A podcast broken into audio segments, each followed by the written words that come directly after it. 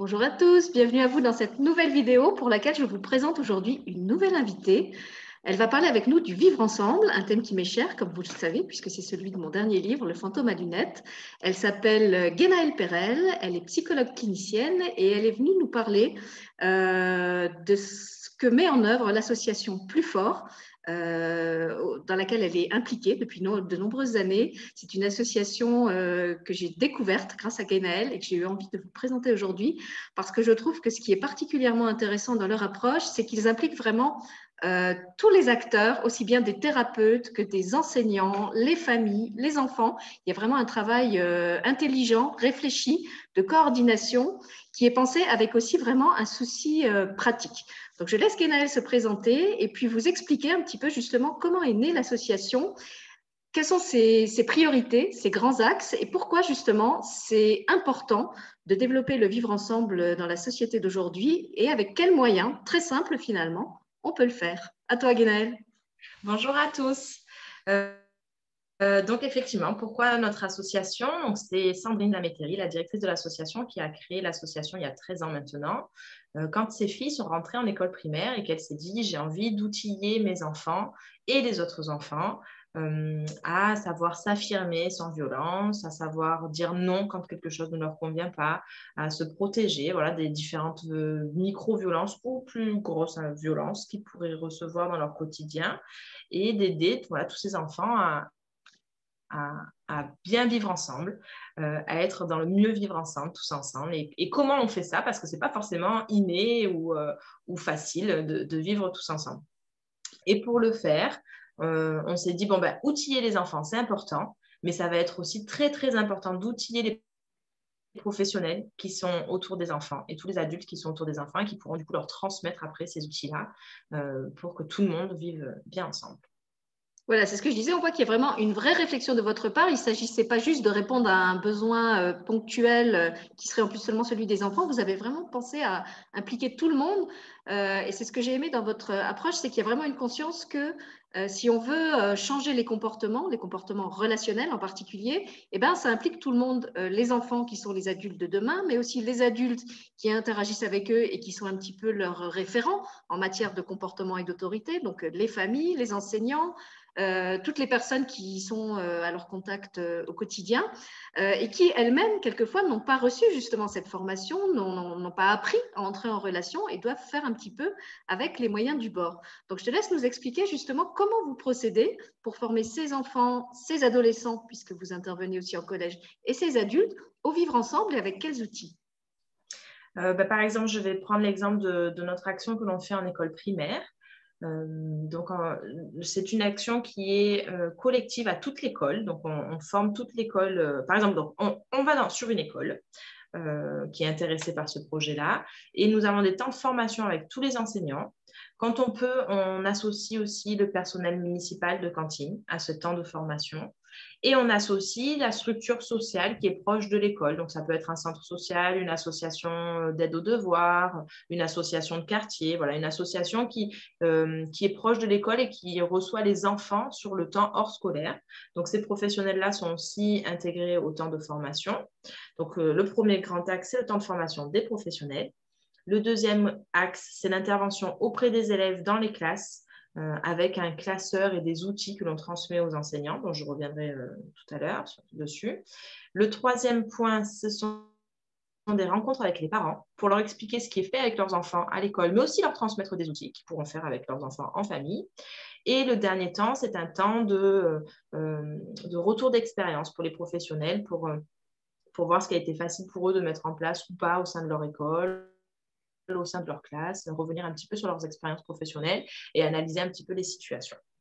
Euh, le projet se fait sur deux ans et demi, même puisque pour sur la troisième année. L'idée, c'est de rendre les équipes et les parents le plus autonomes possible, et les enfants d'ailleurs aussi, le plus autonomes possible. Donc, de les accompagner, de, euh, de leur transmettre des outils, des notions théoriques, de... mais surtout aussi de leur faire vivre les choses. Donc, on est vraiment attaché à ça, au fait que ben, on apprend en faisant. Donc, tout ce que, l'idée, c'est de transmettre euh, aux enfants des outils, mais en les ayant expérimentés soi-même en tant que professeur ou en tant que parent ou en tant que travailleur social, pour après pouvoir mieux les comprendre, mieux les intégrer et les transmettre aux enfants.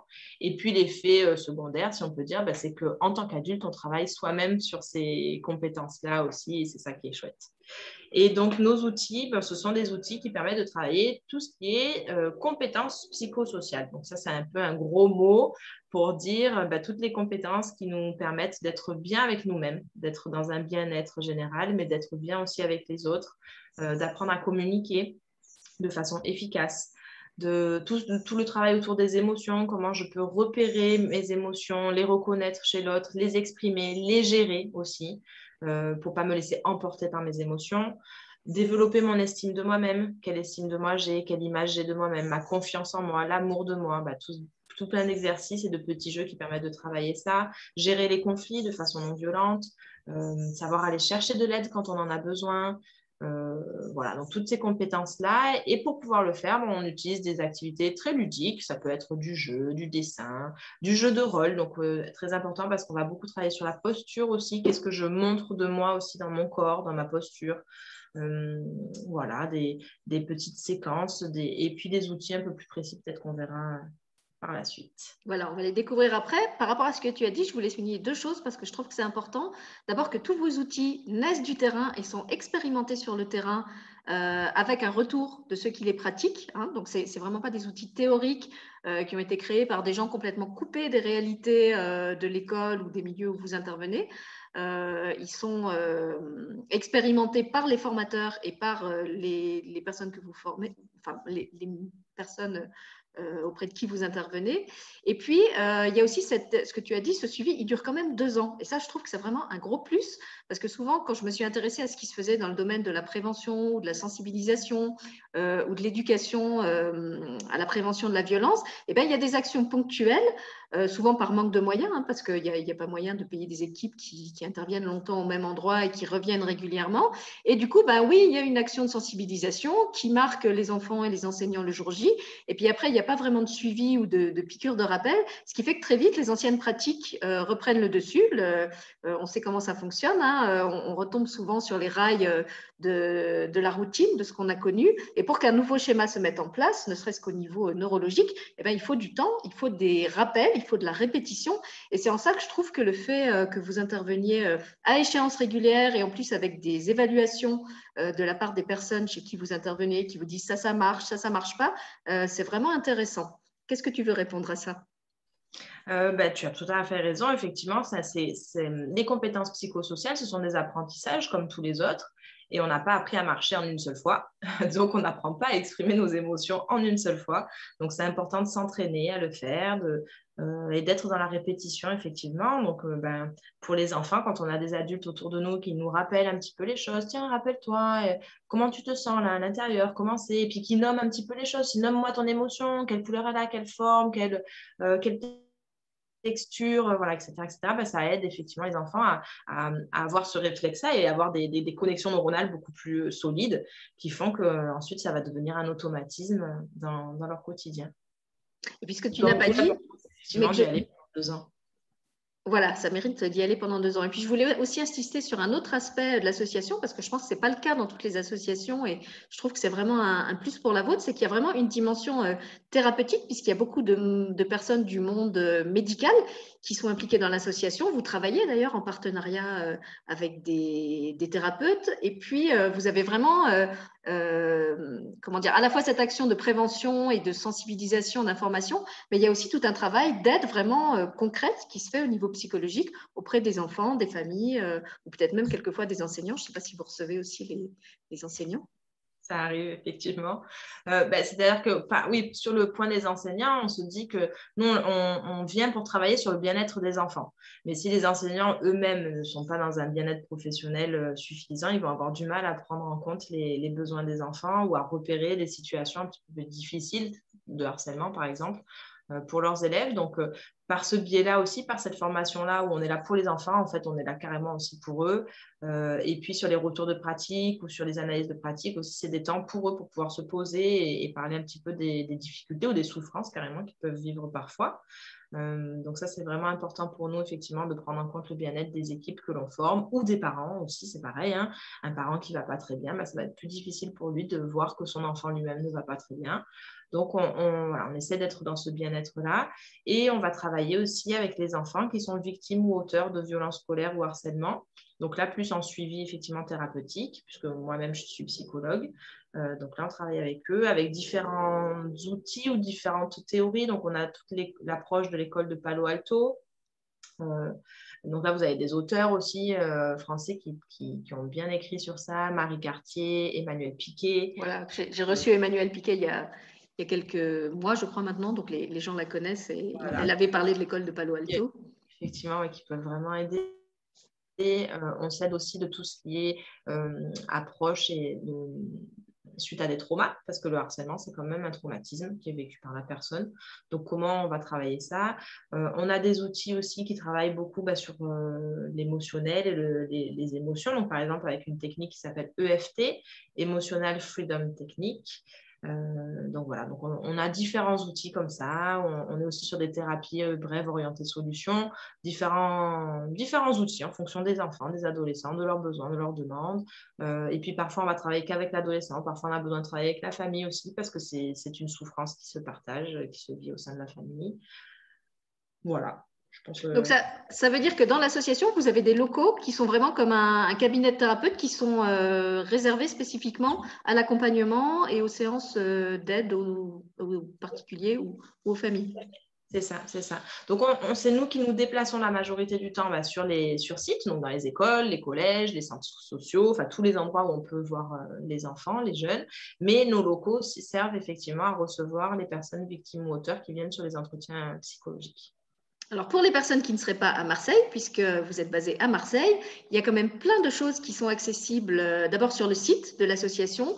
Vous verrez, il y a un site très bien construit avec beaucoup de détails sur la façon dont il procède. Donc vous pouvez vous inspirer pour mettre en place vos propres euh, actions.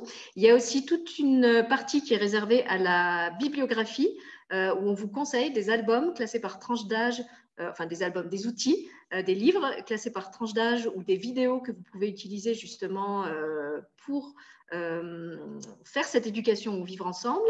Et puis, il y a, je crois, des, un projet de vidéo, c'est ça? C'est ce que tu m'expliquais? Oui. Bah oui, c'est vrai que la crise sanitaire nous a poussé un petit peu à, revoir un peu nos, transmissions d'outils. Donc, on est en train de mais de, voir comment on peut transmettre certains outils très visuels pour les professionnels, les parents, les familles, les, enfants même qui auraient consulté le site et qui auraient besoin d'un peu d'outils. Euh, voilà, ça c'est en, projet. On espère réussir à le faire bientôt.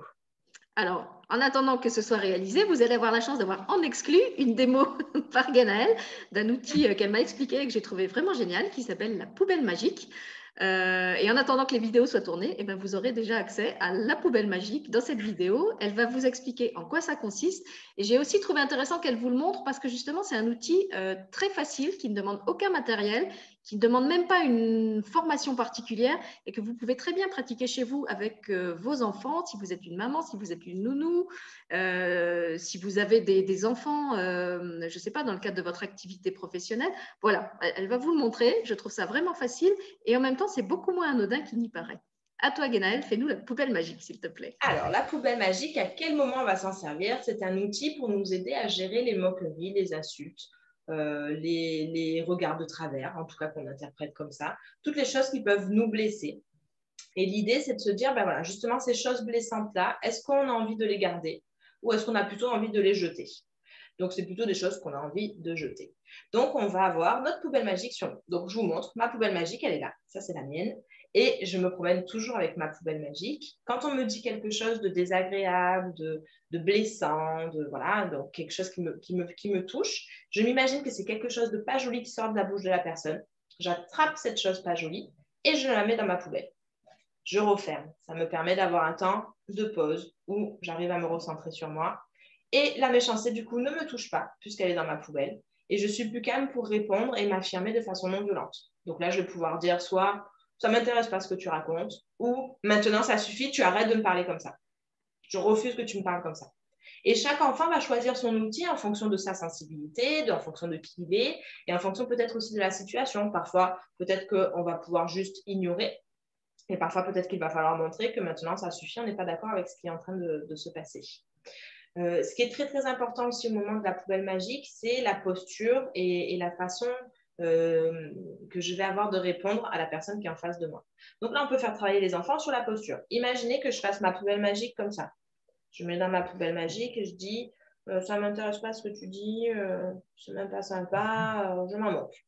Bon, ben là, la personne en face, elle n'aura pas trop tendance à me croire et elle risque de continuer à, me dire des méchancetés. Si par contre, je suis dans une posture beaucoup plus combative et que je je m'en moque de ce que tu me racontes, qu'est-ce que tu as, je m'en moque complètement. Bon, ben, si quelqu'un, la personne en face de moi a envie de se bagarrer un petit peu, je vais un peu lui donner ce qu'il veut, on risque d'être dans l'escalade de la violence et ça risque de dégénérer. Donc vraiment, l'idée, c'est de montrer comment on est sûr de soi. Donc en ayant les épaules droites, en regardant devant soi, on peut mettre les mains pour montrer aussi qu'il y a une distance de sécurité. Mais voilà, on se sent bien. Notre voix est ni trop forte, ni trop basse. Je regarde la personne dans les yeux, je mets dans ma poubelle et je peux répondre ou ne rien répondre. Certains enfants choisissent aussi de ne rien répondre et partir parce que ça ne m'intéresse pas. Mais quand je pars, je suis sûre de moi. Et l'idée vraiment aussi, voilà, c'est de faire comprendre aux enfants que même si j'ignore, ça ne veut pas dire que je subis Ignorer, c'est vraiment faire le choix de ne pas répondre à la personne parce que ça ne m'intéresse pas ce qu'elle me raconte. Donc, euh, je m'en moque complètement. Je mets dans ma poubelle et je passe à autre chose. Merci, Ce que tu as, oublié d'ajouter, c'est qu'en plus, la poubelle est auto-recyclante, c'est-à-dire que tout ce qu'on met dedans est broyé. Euh, enfin, on n'a plus besoin de s'en occuper. C'est pas comme euh, avec les poubelles physiques qu'on est obligé de descendre et d'attendre que le camion ordure passe. là, ça se, ça, se, détruit, ça s'auto-détruit une fois que c'est dans la poubelle. C'est ça. Alors, les enfants, parfois, vont nous dire Bon, ben, j'ai réussi à mettre dans ma poubelle, mais je me sens quand même toujours un petit peu chagrinée ou c'était vraiment difficile de, de, de, prendre cette méchanceté là sur moi.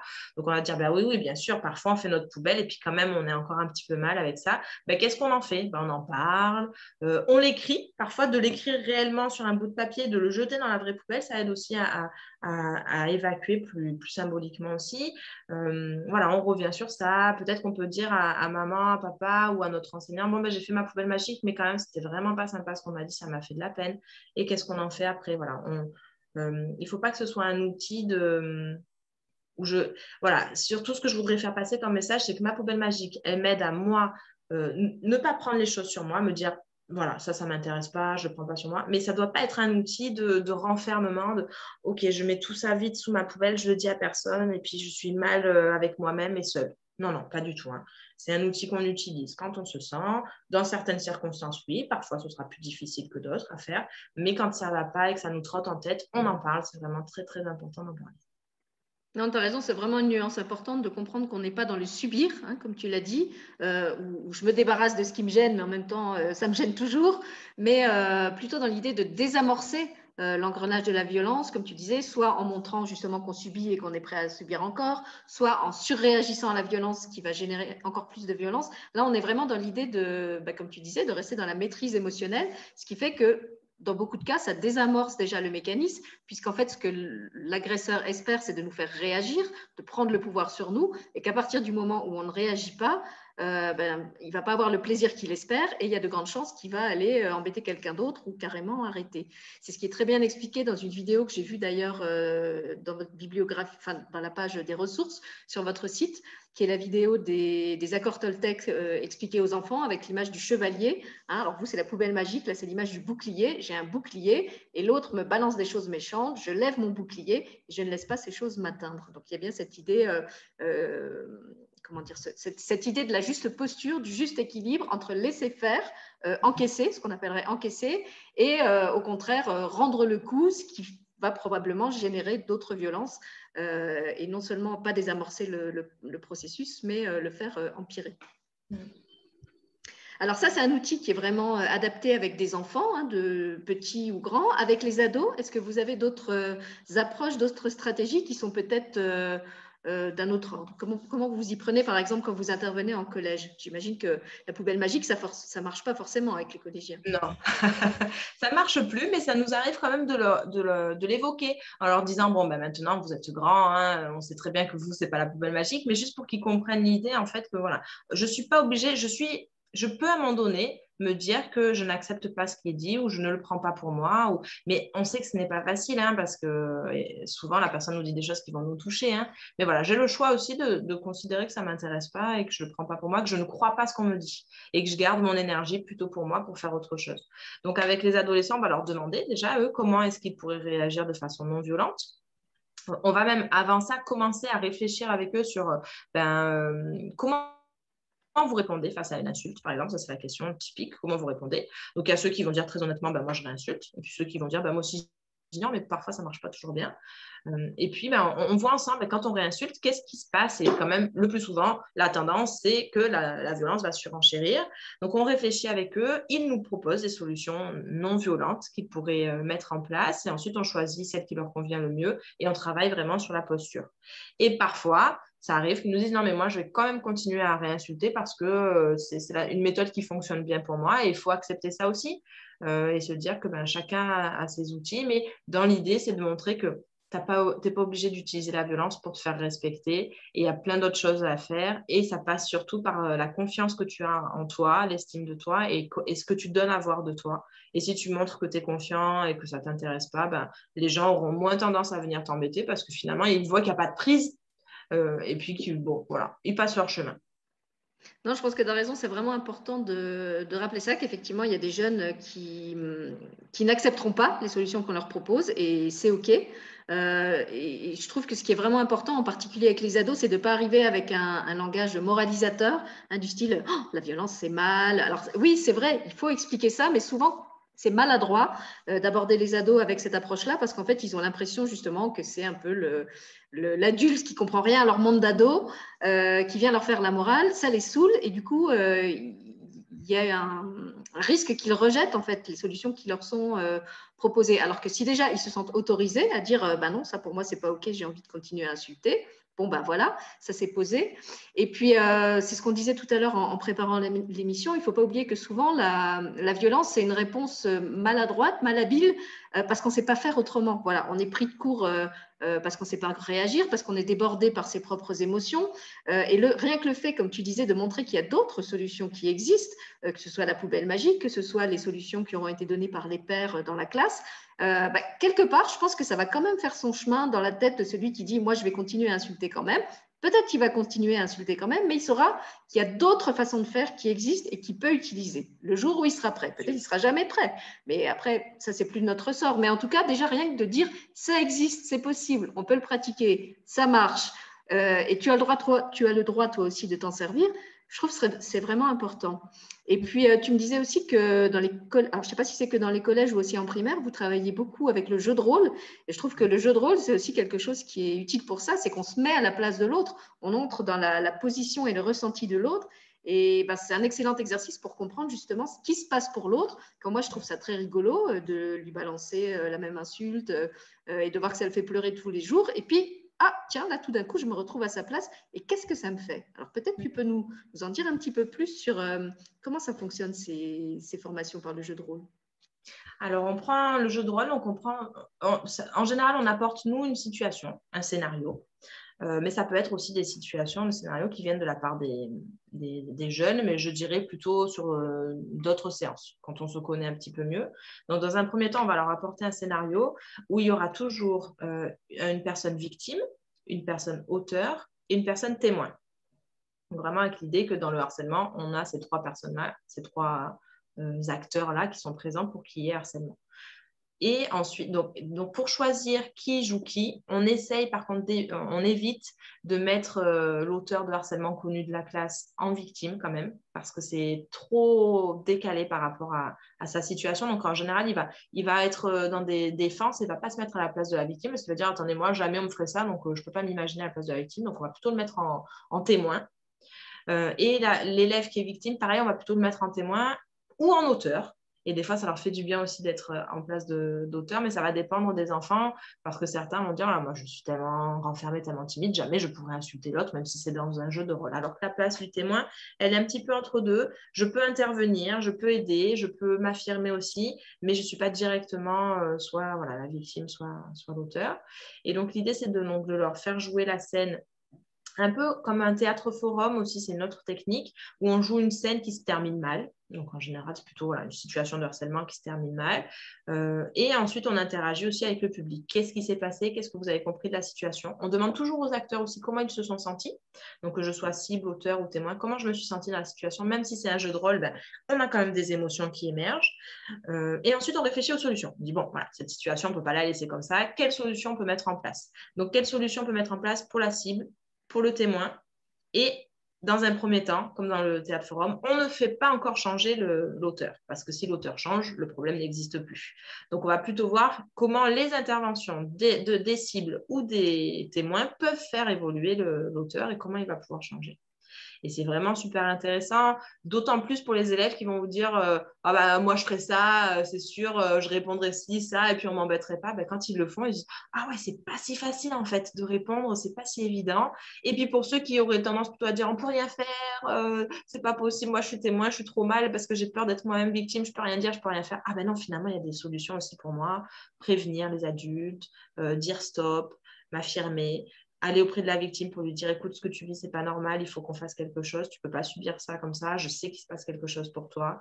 Voilà. Euh, et on va travailler tout ça avec, avec les enfants et les ados en jouant la scène plusieurs fois à chaque solution, on joue la scène, ou on joue plusieurs solutions dans la même scène, mais voilà, on joue comme ça. Et puis aussi avec euh, possibilité de changer les acteurs. Donc, par exemple, un, élève euh, qui est spectateur dit Ah, tiens, moi, j'aimerais bien tenter cette solution-là. Allez, viens remplacer la victime. Qu'est-ce que tu tenterais? À quel moment? Etc., etc. Voilà, on a lié un petit peu ces deux, ces deux théories-là. Oui, je trouve ça vraiment intéressant parce que ça permet à chacun de, prendre sa place avec la stratégie euh, qui est la meilleure pour lui. Comme tu dis, je trouve que c'est important de ne pas obliger le harceleur à jouer le harcelé ou, ou inversement parce que ça serait trop brutal et peut-être même maladroit d'un point de vue euh, thérapeutique. Donc, euh, je trouve ça vraiment intéressant de, l'aborder de cette façon-là. Et alors, puisque l'association existe maintenant depuis 12 ans, je pense que vous commencez à avoir du recul par rapport à toutes les actions que vous avez menées dans les différentes écoles et, collèges de la région. Alors, qu'est-ce qu'on vous renvoie justement? Est-ce qu'au niveau des... Puisque tu me disais qu'en plus, il y a une évaluation qui se fait, euh, sur vos actions. Euh, bah, justement, est-ce que les écoles sont satisfaites? Est-ce qu'elles pointent encore du doigt des besoins? euh, Est-ce qu'il y a eu dans les faits des, changements concrets de comportement dans les cours de récréation et pas seulement la récréation d'ailleurs? Qu'est-ce qu'on vous renvoie en fait sur toutes ces actions qui ont été menées? Ben, je peux te donner les deux derniers retours qu'on a eu là récemment dans une école. Donc, c'est une école que je suis depuis deux ans. Euh, et il y a un mois et demi, il s'est passé un, événement assez traumatisant au sein de l'école, donc qui a beaucoup affecté et les élèves et les enseignants. Et donc les masses, donc la cellule, euh, oui, les cellules psychologiques, en fait, quand il y a des traumas, ce genre de choses, sont intervenues sur l'école. Et ils ont fait le retour aux enseignants en leur disant on a été impressionné par la capacité des élèves à exprimer leurs émotions, leurs ressentis dans cette situation traumatique qu'ils viennent de vivre. Ils ont dit c'est, c'est rare voilà, qu'on que tous les élèves du CP au CM2 arrivent autant à, exprimer ça. Et ben, c'était le résultat du travail qui est fait avec l'école depuis deux ans et des enseignants qui ont vraiment investi le programme, qui l'ont mis en place. Et, donc ça, c'était, bien d'avoir ce retour-là parce qu'on s'est dit, ben voilà, là, il y a une situation qui est vraiment difficile à vivre pour eux. Ils ont su trouver les ressources pour pouvoir... Euh, bah, être résilient hein, et, surmonter cette épreuve-là. Donc ça, c'était vraiment sympa.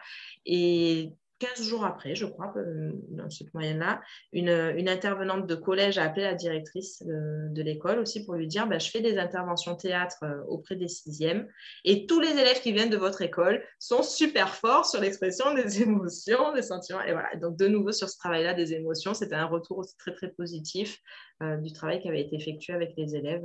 Et là, que pendant un an, parce qu'ils étaient en CM2 quand on a commencé et ils sont rentrés en sixième ensuite. C'est vraiment positif parce que ça montre, euh, bah, c'est ce qu'on disait tout à l'heure, hein, que le, fait qu'il y ait un travail suivi, euh, approfondi sur, sur, du long terme, voilà, c'est le mot que je cherchais, euh, permet vraiment qu'il y ait des choses qui se mettent profondément en place, qui restent acquises et que ça soit pas, comme on le disait, juste une espèce d'action de, survol euh, qui va marquer les esprits le jour où elle a lieu et puis après être oubliée et, ne rien induire en matière de changement des comportements. Et puis tu me disais qu'il y a ça aussi côté enseignant, puisque là tu as surtout parlé du côté élève, mais qu'il y a des enseignants qui mutent, au sens qui ont des mutations, qui partent dans d'autres écoles et qui demandent justement à leur nouvelle école de vous refaire intervenir parce qu'ils sont euh, très satisfaits de tout ce qu'ils ont appris avec vous et qui voudraient que le projet puisse se remettre en place euh, dans la nouvelle école où ils viennent d'arriver. Donc, où ils viennent d'arriver. Donc, ça, ça vous fait aussi des. Je disais, c'est un peu comme des graines. Hein. Vous avez au départ un, champ sur lequel vous travaillez, puis après, les, graines s'envolent et vont euh, polliniser. Enfin, ce pas les graines qui pollinisent. S'il y a des profs de bio qui m'écoutent, ils vont me dire c'est nul, Sylvie, ta ton explication. Mais vous avez compris l'idée.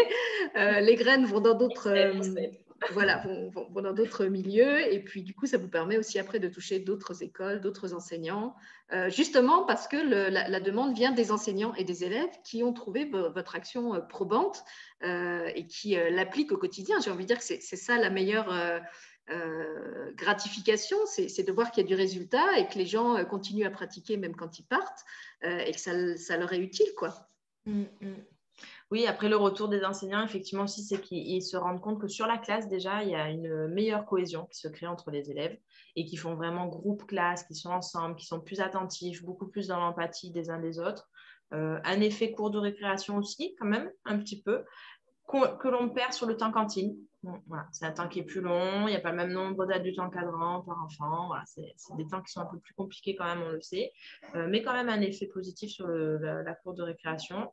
Euh, et puis les enseignants aiment ces temps-là aussi où ils voient leurs élèves différemment. Donc c'est des moments où euh, bah, certains élèves qui peuvent être en difficulté scolaire vont se révéler parce que là on, parle d'eux, c'est pas sur des connaissances précises, c'est des connaissances d'eux-mêmes. Donc ils arrivent à s'exprimer, à débattre, à échanger, à, à exprimer une opinion et ça les enseignants les voir dans, ces moments-là aussi. Euh, d'autres élèves qui paraissaient peut-être plus turbulents, qui, arrivent à écouter, à attendre pour prendre leur tour de parole. Qui, euh, voilà, donc c'est vraiment des, effets, euh, des effets même parfois qu'on ne s'attendait pas, sur différents domaines.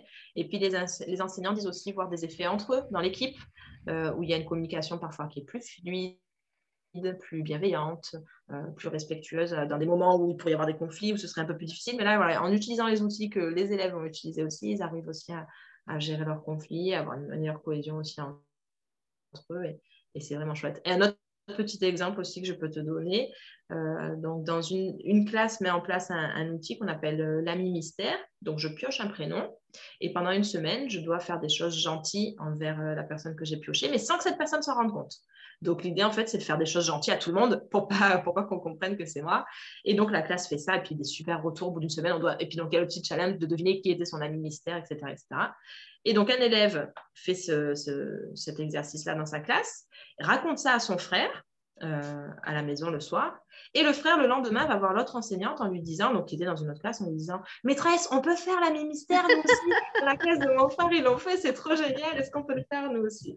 Voilà, donc c'est des retours où vraiment on voit que les enfants, ils sont partie prenante de travailler sur ces compétences psychosociales-là, d'être de vivre ensemble. Voilà, ils ont, ils ont, juste besoin des outils parfois pour pouvoir le faire, mais c'est quelque chose qui, qui leur plaît aussi et qui leur tient à cœur. Et puis moi, je voulais revenir sur quelque chose que tu as dit tout à l'heure, puisque là, tu parles de la cantine. C'est que je trouve vraiment génial de penser à, impliquer, quand c'est possible, le personnel de la cantine, parce que c'est vrai que souvent, au niveau des établissements, il y a un vrai euh, travail qui est fait autour du respect, etc., euh, au sein de la classe et envers l'enseignant. Et souvent, euh, ceux qui sont un peu les oubliés du programme, ce sont toutes les personnes ben, de la cantine, les responsables de l'entretien, le concierge. toutes ces personnes essentielles, j'ai envie de dire, hein, extrêmement utiles à la vie d'un établissement et qui sont euh, bah, qui souvent continuent, eux, à se prendre des brimades, à nettoyer euh, les dégradations. Euh, et je trouve ça vraiment beau que vous les, impliquiez dans cette action parce que bah, voilà, ils méritent autant le, le respect qu'un enseignant, même s'ils n'ont pas le même diplôme. Et je trouve que c'est important d'inculquer aux enfants et aux adultes d'ailleurs que, que le respect, c'est pour tout le monde, c'est pas seulement vers ceux qui ont les diplômes et l'autorité. Tout à fait, je suis d'accord avec toi sur ça. Et puisqu'on on, tourne cette, euh, cette vidéo euh, en, période de début des confinements, on va dire. J'avais envie de te demander comment ça s'est passé justement euh, pendant, bah, depuis euh, mars, mars 2020. Euh, évidemment, vous ne pouviez plus intervenir dans les, structures scolaires, dans les collectivités. Pourtant, on sait que le harcèlement, et en particulier le cyberharcèlement, il ne s'arrête pas quand il n'y a pas école, il continue pendant les vacances, il a probablement continué pendant le confinement. alors, comment vous, avez réussi à mettre des choses en place pendant le confinement? Tu as parlé de ce projet de vidéo. J'imagine que vous avez continué à recevoir des témoignages euh, de gens qui étaient en difficulté euh, et qui continuaient à, vivre du harcèlement ou de la violence scolaire pendant le confinement. Alors, est-ce qu'il y a eu des, propositions de votre part? Alors, on a continué tous les suivis euh, individuels qu'on avait mis en place en visio pour effectivement pas laisser les jeunes à ce moment-là, qui était assez compliqué pour eux. Donc ça, c'est quelque chose qu'on a pu faire. Et pour et après, on s'est demandé justement comment on peut toucher le, plus d'enfants possible, comme, quand on allait dans les écoles. Donc, on a transmis aux enseignants des outils à, remettre aux familles, alors soit par, mail, par euh, voilà, des liens sur des, vidéos, des choses comme ça, euh, ou quand les familles venaient aussi récupérer le travail euh, scolaire sur l'école donc des, choses papier. Donc, on a essayé de, rester en lien avec les équipes, avec les parents par ce biais-là, et surtout avec nos suivis en continuant à les voir en visio. Parfait. Et puis alors, tu me disais que même là, justement, pour les vacances d'été, vous continuez à avoir des projets et des interventions. Peut-être tu peux en dire un petit mot si parmi les auditeurs, il y en a qui sont euh, sur le secteur de Marseille. Alors, donc, on a du travail à faire auprès des enfants sur les centres sociaux, donc ils sont là euh, euh, en ce moment enfin pas encore d'ailleurs parce que l'école n'est pas encore officiellement terminée, mais on peut voir les enfants l'été voilà, dans, dans, ces lieux-là. Euh, et on a aussi, alors c'est vrai une petite action dont je ne t'ai pas parlé, mais on intervient sur euh, euh, l'établissement pénitentiaire pour mineurs. Donc comme quoi les compétences psychosociales, hein, bah, c'est important à tout moment de notre vie et même quand on a vécu un, un, parcours un peu de délinquance, bah, comment justement on peut retravailler ça avec eux, euh, travailler surtout la question de l'empathie, la restauration, etc., Donc, on a ce travail-là aussi euh, euh, à faire dans l'été. Et nos suivis, bien sûr, qui continuent. Donc là, quand vous travaillez au centre pénitentiaire, ce sont avec les mêmes outils ou il y a des outils spécifiques pour ces jeunes-là? Ça dépend des outils. Des outils qui sont exactement les mêmes et d'autres qui sont un peu plus spécifiques à, à, cette population-là. D'accord. Et pour la rentrée, des projets? Des projets, oui, bah, beaucoup de nouvelles écoles pour la rentrée, parce que là, on était dans une vague où, en fait, voilà, on a fini les deux ans dans, pratiquement toutes les écoles que l'on suit. Donc, euh, revoir les écoles en année 3 pour les relancer et puis leur, euh, leur permettre voilà, de, continuer à voguer leur chemin euh, sans nous, en autonomie, et, et toutes les nouvelles écoles qui qui vont rentrer dans le programme pour la rentrée. Plus les collèges, les centres sociaux, les foyers d'accueil d'enfants, voilà, tous les autres domaines sur lesquels aussi on peut recevoir, enfin, rencontrer du public, avec toujours cette même idée de développer les compétences psychosociales. Et alors, pour ceux qui, ne seraient pas sur votre secteur géographique, est-ce que vous connaissez d'autres associations? J'imagine qu'il n'y a pas d'antenne de l'association euh, ailleurs qu'à Marseille, mais est-ce que peut-être vous avez des partenariats avec d'autres associations qui euh, travaillent euh, avec le même esprit et dans le même sens que vous? Alors oui, bien sûr, mais marseillais surtout. Donc, je peux te donner des noms, mais voilà, qui, restent dans notre, dans notre coin. Euh, ensuite, par contre, non, au niveau de Paris, on travaille avec une association qui s'appelle Play International. Euh, qui est une association qui fait de la pédagogie. Donc, en fait, c'est aussi du développement de compétences psychosociales à travers des activités sportives qui sont en fait une excuse pour pouvoir travailler euh, plein d'autres thèmes de citoyenneté, etc., etc. Et eux sont basés sur Paris et se déplacent dans toute la France. D'accord. Oui, c'est ce que j'ai aimé aussi bah, quand j'ai découvert votre site, c'est qu'il y a vraiment une grande variété d'approches et d'outils. Il y a des outils qui font appel aux émotions, il y a des outils qui font appel au corps, euh, il y a des outils qui sont plus d'ordre artistique. Il y a vraiment une, large gamme de, propositions, ce qui permet, comme tu le disais, de toucher des élèves ou des adultes avec des profils différents. On sait qu'on n'a pas tous le même type d'intelligence et du coup, on ne raisonne pas forcément euh, de la même façon euh, aux mêmes outils. Il y a des gens qui vont être très à l'aise pour exprimer avec le corps, d'autres, ça va être plus avec le son, d'autres, ça va être plus, je ne sais pas, avec la couleur. donc, c'est vraiment intéressant d'avoir comme ça une, une large gamme, une large palette. et puis, alors pour ceux qui, comme je le disais, n'auraient pas la chance d'être sur le secteur de Marseille, pour autant, encore une fois, je vous invite vraiment à aller vous puiser dans les ressources du site, déjà vous inspirer de tout ce qu'il propose dans cette vidéo, et puis vous verrez encore plus de, d'informations détaillées sur le site, sur tout ce qui est proposé par l'association. Si ça vous donne envie de mettre en place euh, euh, dans votre école ou dans votre commune des actions du même style, n'hésitez pas à, contacter l'association si vous avez besoin de, conseils ou d'informations. Euh, et puis, comme je le disais, il y a cette page, comment elle s'appelle? Ressources? Je ne sais plus comment, elle s'appelle, la page du site. Tu me disais que vous alliez la refaire, où il y a, les livres et les vidéos? Biblio-ressources, non? Oui, je ne sais plus. Enfin voilà, vous, trouverez facilement parce que le site est, très bien conçu. Euh, il est très clair, il n'y a pas des masses d'onglets, il y a des couleurs. Euh, donc on s'y retrouve vraiment facilement. Et sur cette page, il y a vraiment déjà beaucoup de, livres, de vidéos, de, choses utiles que vous pouvez euh, utiliser, que vous soyez un parent, un professionnel de l'éducation, un thérapeute. Je pense aussi au, sur ma chaîne, il y a beaucoup de gens qui sont thérapeutes, qui sont orthophonistes, psychologues, qui reçoivent des enfants justement en souffrance pour les aider. et comme on l'a vu avec l'exemple de la poubelle magique, ce sont vraiment des, outils euh, simples, accessibles à tout le monde, que vous pouvez utiliser euh, chez vous, qui ne demandent pas euh, une formation de six mois. et je pense que plus on sera à utiliser ces outils-là, à expliquer les émotions, à autoriser leur expression, à expliquer qu'il y a une autre façon d'entrer en relation peut-être que la violence, et mieux le monde ira. on voit aujourd'hui combien il en a besoin. Et donc, je remercie Genaël d'être venu nous apporter euh, bah, toutes ces connaissances et ces pratiques euh, au nom de l'association Plus Fort. Et puis peut-être pour finir, Genaël, je voudrais que tu euh, expliques pourquoi l'association s'appelle Plus Fort, parce que comme je te l'expliquais, quand, j'ai vu le nom, j'étais un peu étonnée. Je trouvais que ça, n'allait pas avec l'esprit de l'association qui était effectivement de, bah, favoriser le, vivre ensemble. Je me disais pourquoi ce truc Plus Fort qui, moi, m'évoquait quelque chose de l'ordre de la compétition, de la loi du plus fort, alors qu'en fait, évidemment, c'est pas du tout ça le message et l'esprit qui sont visés. Non, l'idée effectivement du nom plus fort, c'est d'être plus fort dans sa tête et d'être plus fort ensemble. Et c'est vraiment pour ça que notre action d'ailleurs s'appelle Plus fort ensemble. C'est-à-dire bah, c'est ensemble qu'on arrive à, avancer et à faire de belles choses. Donc euh, comment on peut être plus fort tous ensemble? Voilà. Eh ben merci, c'est un excellent mot de la fin.